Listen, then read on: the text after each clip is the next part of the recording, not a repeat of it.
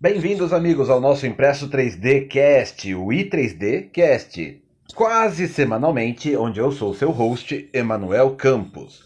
E hoje nós vamos falar um pouquinho sobre o mercado brasileiro de impressão 3D. Já falamos algumas vezes, considere o episódio de hoje uma atualização. É depois da vinheta, vai!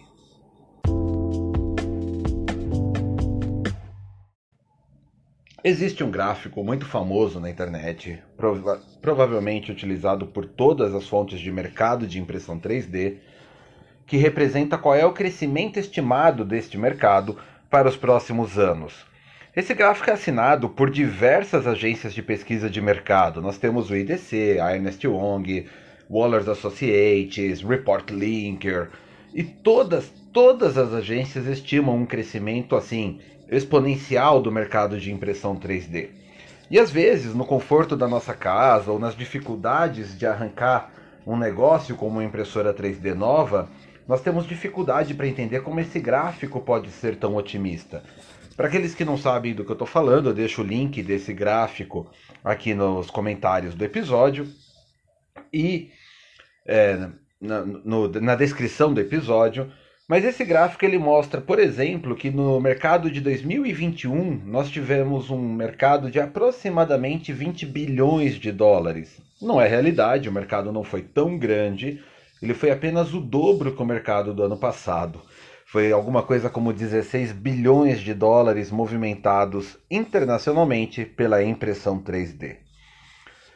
Para 2024, o mercado estima um mercado, um valor, uma movimentação de 36 bilhões de dólares.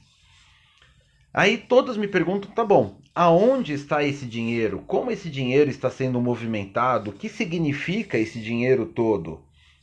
Não, o mercado que vai ter um crescimento de ano sobre ano de quase 20% entre 2021 para 2022 e de 2022 para 2023, é por cento sobre por cento, então é realmente um crescimento exponencial. É fácil de entender essa pergunta quando olhamos para a impressão 3D no Brasil. Consumindo em escala impressoras de desktop, menos impressoras que os nossos vizinhos.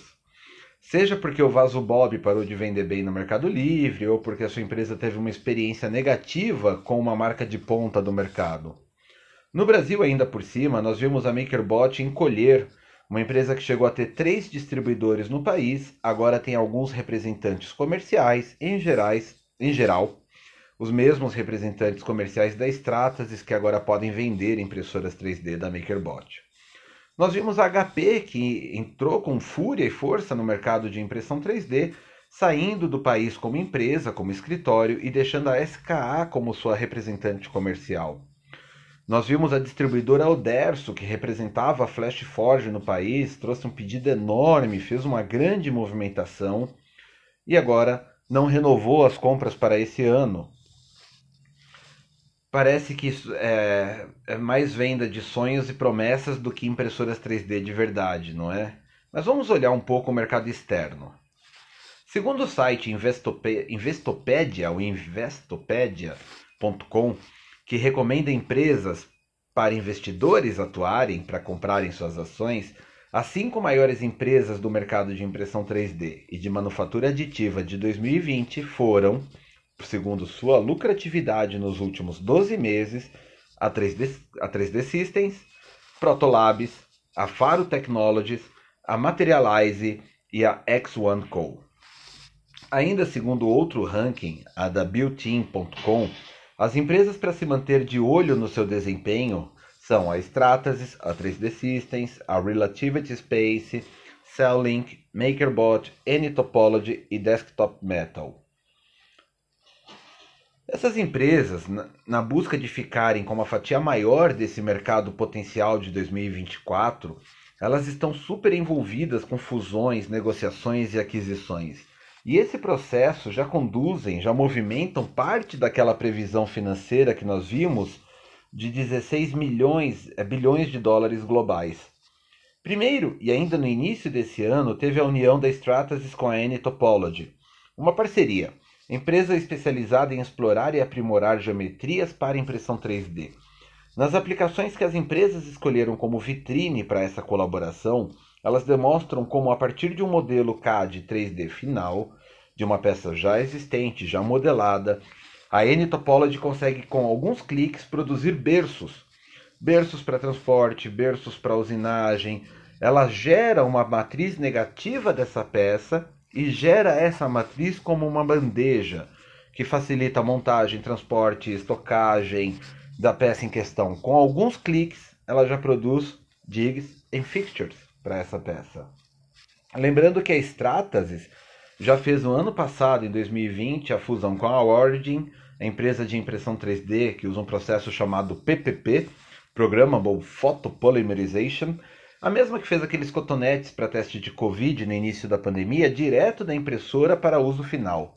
E por fim, a empresa de Minnesota ainda lançou sua própria versão de uma impressora parecida com a da HP, a MJF, só que aqui chamada de SAF, que é um processo que utiliza atmosfera, material fotossensível, é, material catalisador e consegue ser até 100 vezes mais rápida que a impressão FDM. Agora em agosto foi a vez da Desktop Metal anunciar a aquisição da gigante X1. Perdão. E logo na sequência, no início de setembro de 2021, outra compra da Hydro, uma empresa pioneira para fazer sistemas hidráulicos e de movimentação por fluidos impressos em 3D. Desde janeiro até agora, a Desktop Metal já adquiriu a Envision Tech, Adaptative 3D e a Aerosynth. Só na Envision Tech, a Desktop Metal desembolsou 300 milhões de dólares para compra, para que a sua nova propriedade possa oferecer junto com os, junto com os polímeros que a, a Envision Tech produz, ela agora soma no seu portfólio de metais impressos. Ah, logo na sequência veio a aquisição da Adaptative 3D, que produz resinas biocompatíveis e flexíveis que já eram compatíveis com as impressoras da Envision Tech. E agora, na compra da X1, a empresa desembolsa outros 575 milhões de dólares, olhando diretamente não para um produto específico da X1, mas para a capilaridade que a empresa tem, quase 200 parceiros comerciais ao redor do mundo e uma força enorme na área médica, que é uma área que a, que a Desktop Metal tem muito olhar, tem muita vontade de atuar. Segundo a ZDNet, a ZDNet, ou ZDNet, depende se é inglês ou norte-americano, né? A Desktop Metal espera encerrar o ano de 2021 com um faturamento de 100 milhões de dólares, mesmo com tantos gastos. E através das, das ações coordenadas para ampliar seu portfólio, a sua capilaridade e as ações em saúde. Só para uma comparação, a previsão de faturamento da 3D Systems é de 593 milhões de dólares e da Stratasys é de 589 milhões de dólares. Vamos colocar na balança só isso. Só a 3D Systems e a Stratasys em 2021 esperam faturar quase 1 milhão e 200, 1 bilhão e 200 milhões de dólares. Quando a gente coloca na balança que a própria Desktop Metal gastou 300 milhões de dólares na aquisição da Evision Tech, com mais 575 milhões de dólares na aquisição da X1, nós já temos aqui quase que outro bilhão de dólares. Mas a Desktop Metal não é a única empresa que está faminta no mercado. Saindo das aplicações de nicho e nos aproximando ao mercado que realmente nos afeta no Brasil, a BCN 3D, famosa impressora com dois cabeçotes independentes que podem atuar ou como uma impressora de dois cabeçotes, onde uma faz um material e o outro cabeçote faz outro, ou como duas meia impressoras independentes de um só extrusor, ela acabou de anunciar a parceria, aquisição da AstroPrint, famosa plataforma online de fatiamento, hospedagem de arquivo, gestão de processos, gestão de impressoras que tenham Wi-Fi ou que trabalhem com Octaprint. Na visão da editoria desta revista, eu, essa ação é para complementar o portfólio da empresa espanhola BCN 3D, que quer deixar de ofertar meramente impressoras 3D e passar a ofertar um ecossistema mais completo: impressora, fatiador, software na nuvem. A AstroPrint já leva para a BCN sua base de 200 mil usuários em 130 países e uma média de 2 mil impressoras conectadas simultaneamente a seus servidores. Ainda que não haja um valor declarado dessa aquisição, pode-se supor que os valores saíram do bolso da, da BCN 3D, que recebeu duas rodadas de investimento. Em 2019, 3 milhões de dólares e 2020, 3,3 milhões de dólares. Então aí já tem 6 milhões de dólares. Lembrando que a espanhola BCN 3D nasceu como uma simples empresa, empresa de impressoras Happy Happy até criarem seu sistema de cabeçotes independentes que impulsionou a empresa a um novo patamar. Para os usuários do sistema de impressão 3D da nuvem através de Octoprint, que trabalha em parceria com a Astroprint, não há nada para se preocupar. A BCN 3D garante que o Astroprint continuará com sua oferta independente para usuários externos, mas já anuncia que todas as impressoras da sua plataforma BCN 3D já vão ser integralmente compatíveis e usuárias do Astroprint. A BCN 3D não é a única empresa a buscar uma migração de venda de equipamentos apenas para ecossistemas na nuvem. A Markforged, famosa impressora de fibra de carbono, lançou sua plataforma industrial chamada Digital Forge em novembro de 2020. Capitaneada na América Latina por Jefferson Stutz, antigamente é, coordenador da Autodesk, a empresa busca a aliança com o software da empresa Eiger. A empresa polonesa Zortrax também lançou sua plataforma chamada InCloud Print Management System. Eu espero que isso vire uma sigla, né? Porque InCloud Print Management System deve ser IPMS, não faz sentido. Bom, eles adquiriram essa plataforma em setembro de 2020 e a empresa Maker OS, que faz plataformas de gestão de Additive Manufacturing, inclusive seu programa chama AM Program, Additive Manufacturing Program, busca atrair usuários e olhares de outros fabricantes de impressão 3D. Então nós temos aí uma, uma plataforma que ainda está independente. Os números lá fora são enormes. Ah, nós estamos falando aqui, só nesse artigo nós achamos 3 bilhões de dólares fácil, movimentados por poucos nomes. Né? Nós estamos falando da 3D Systems, da Stratasys, da, da Desktop Metal, que comprou aí um monte de empresas. Nós estamos falando da, de empresas pequenas que estão sendo impulsionadas a um novo status, como a BCN 3D, uma empresa espanhola. E o Brasil? O Brasil viu em 2019 seu ápice de importações de impressoras 3D, trazendo 42 mil impressoras 3D para dentro do país. Nós vimos agora em 2021, em junho, nós já alcançamos todas as importações de 2020 e devemos terminar o ano com o dobro de 2020, alguma coisa como 30 mil impressoras chegando ao país.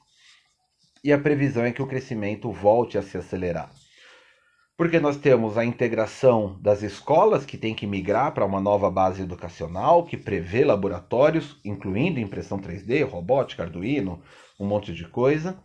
Nós temos as empresas que sofreram um golpe, um impacto muito forte por estarem atrasadas em suas automações e viram lockdown, restrições comerciais, barreiras comerciais ou países fornecedores fechados e quando o país lá abre, o daqui fecha e elas viram a necessidade de poder de internalizar maiores produtos ou bens consumíveis para sua produção, bem como acelerar a adoção de recursos na rede para que a fábrica funcione mesmo quando o empregado não está lá. Mas nós vemos que o Brasil também ele é resistente a grandes passos tecnológicos. Nós não devemos ver grandes investimentos em impressoras de 1 milhão, 2 milhões, 5 milhões de reais. Por isso que nós vemos grandes nomes, né, como a HP, como a MakerBot, dando um passo para trás, é, tirando suas distribuições diretas, diminuindo sua capilaridade e deixando a venda que é naturalmente mais consultiva na mão dos seus revendedores parceiros.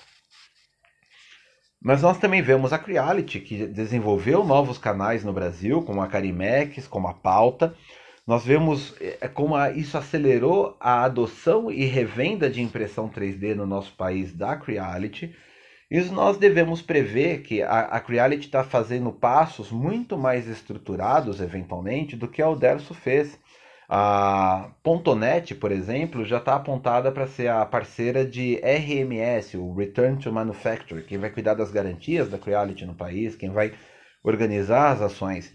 A Creality já chegou doando 250 impressoras 3D para escolas públicas do país, apoiando o, o trabalho da Bbyte para fazer o caminhão rodante, o caminhão escola, que vai levar a 250 municípios o programa espacial Creality para crianças, para impulsionar e atrair crianças para movimentos makers.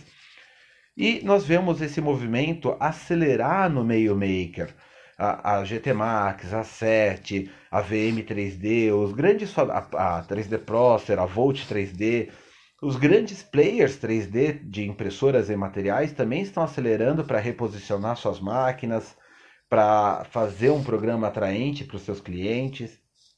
Então, este chacoalhar de árvores não é casualidade, é fruto desse momento que nós estamos vivendo e todo mundo caminhando para buscar uma fatia maior naquele bolo de 2024 de 36 bilhões de dólares previsto por tantas e tantas agências de mercado. Nós devemos esperar um ano de 2021, final de ano aquecido, um ano de 2022 movimentado, nem tanto aí pela iniciativa escolar, porque nós temos as eleições, nós temos que, né, presidenciais, governamentais, deputado federal, deputado estadual, senadores, e isso daí bloqueia o período de compra da rede pública, mas nós devemos prever uma, um, um movimento acelerado na educação da rede privada para fazer a adequação ao MEC em educação e a indústria buscando solucionar as barreiras que encontrou com a pandemia. Caso nós, te, nós tenhamos uma quarta onda, uma nova doença, uma nova pandemia, ou simplesmente para uma adequação do mercado global industrial que é para um novo produto carros elétricos, veículos elétricos, ve produtos com menor pegada ecológica, né? Acho que há poucos, poucas pessoas que hoje negam o aquecimento global que esteja acontecendo. E aí a pessoa vai estar ouvindo esse episódio num dia que está frio e fala que aquecimento global que nada, Emanuel. Hoje está frio. Gente, é um, é um processo global, tá bom? Aceitem. Mas, e as empresas estão caminhando para obter o selo verde. Então nós temos um, um, um cenário que é de muita transformação, a indústria automotiva caminhando para um, veículos elétricos, a indústria de bens de consumo caminhando para produtos que sejam mais verdes, é, mais ecológicos. E para isso pode ser uma mudança no produto diretamente ou diminuir a cadeia de consumo que essas empresas têm em berços, dispositivos, gabaritos, logística, e isso vai ser feito através da impressão 3D. Nós não devemos ver impressoras de industriais com grandes saltos. O Brasil ele é resistente a dar esse passo, porque não é só comprar o equipamento, né? Escolas e indústrias não basta comprar a impressora, tem toda a transformação cultural, formar o usuário, fazer o usuário achar nichos de aplicações, necessidades, fazer esse cara produzir com a impressora 3D soluções para problemas que ele já vinha enfrentando. Então não é só a compra da impressora, mas nós devemos ver uma aceleração das impressoras de baixo e médio custo na sua ampla adoção pela indústria e pela escola e, claro, 25, 23 milhões de desempregados no Brasil, segundo o Jornal Nacional da semana passada. Nós estamos gravando isso no dia 22 de setembro de 2021. Essas pessoas vão encontrar emprego na indústria, com certeza, as mais capacitadas, mas não se engane, Muita de, muitas delas vão buscar na impressão 3D aquilo que ser motorista de aplicativo já não dá mais. Né? Hoje, com o preço da gasolina, com os novos impostos municipais para você ser motorista de aplicativo, já não é mais lucrativo. Quem usa motorista, é, aplicativos de transporte já viu que o volume de cancelamento aumentou, o tempo de espera aumentou, muita competição, muitos custos, a gasolina é muito cara, tem feito as pessoas escolherem mais as corridas que vão adotar. Nós devemos ver uma migração dessas pessoas buscando empreender, ao invés de partir para uma alternativa como essa, buscarem aprender, empreender cada vez mais usando impressão 3D para bens de decoração, para soluções na, na sua microoficina, para prover soluções ou treinamentos ou capacitações na sua comunidade. Nós temos um mercado em transformação e, na verdade, tudo que eu puder colocar na mesa aqui é, é, é mera futurologia. Mas nós temos esses fatores que são concretos: a transformação industrial, a diminuição de necessidade de mão de obra humana na indústria, a transformação da educação, e aí sim uma necessidade maior de mão de obra transformadora, educadora, aliada com essas novas tecnologias para poder auxiliar as escolas na adoção dessas novas tecnologias. E se nós vamos ter um mercado mais amplo em impressoras 3D, como a Creality tem apostado muito forte, nós, você pode ter certeza que vai existir um mercado de insumos, de filamentos, bandejas, peças de reposição às impressoras, de educadores ensinando pessoas a usarem as impressoras 3D. Então nós temos um mercado que está em transição, que precisa urgente de pessoas que saibam não só operar bem uma impressora 3D, mas achar aplicações dessa impressora 3D para a indústria, para a escola e para microempreendedores. O que você achou do episódio de hoje? Concorda? Discorda? Manda um e-mail para contato@impresso3d.com.br ou me chama no Zap. Eu sempre falo rápido o número, né? Então, vamos respirar.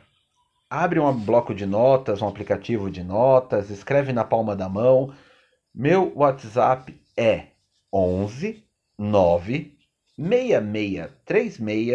1591. De novo, 11 9 6636 1591. De segunda a sexta, das 9 às 5. Eu respondo as mensagens que vocês me mandam. Pode demorar um pouquinho, eu posso estar em reunião, em treinamento, em palestra, mas eu tento sempre responder todo mundo entre dois, três dias no máximo. E se eu não respondi, me escreve de novo, perdão. Às vezes tua mensagem eu li, ela desapareceu, aquela manchinha verde, ela foi enterrada por outras mensagens e mil desculpas. Eu tento sempre continuar exercendo o meu papel de evangelizador e educador do mercado de impressão 3D, para que vocês possam comprar a impressora certa, que te atenda, que vocês possam descobrir novos usos além do óbvio na impressão 3D e que vocês possam encontrar um meio de sobrevivência que seja bom para você, sua comunidade, sua família e para o nosso país. Porque quando cada um de vocês ganham, todos nós ganhamos. O mercado de impressão 3D, de insumos, de aplicações, de usuários, é uma cadeia do bem, é uma corrente do bem. Obrigado mais uma vez. Me escreva se você concorda ou discorda com qualquer coisa que eu falei até aqui. E até semana que vem. Falou!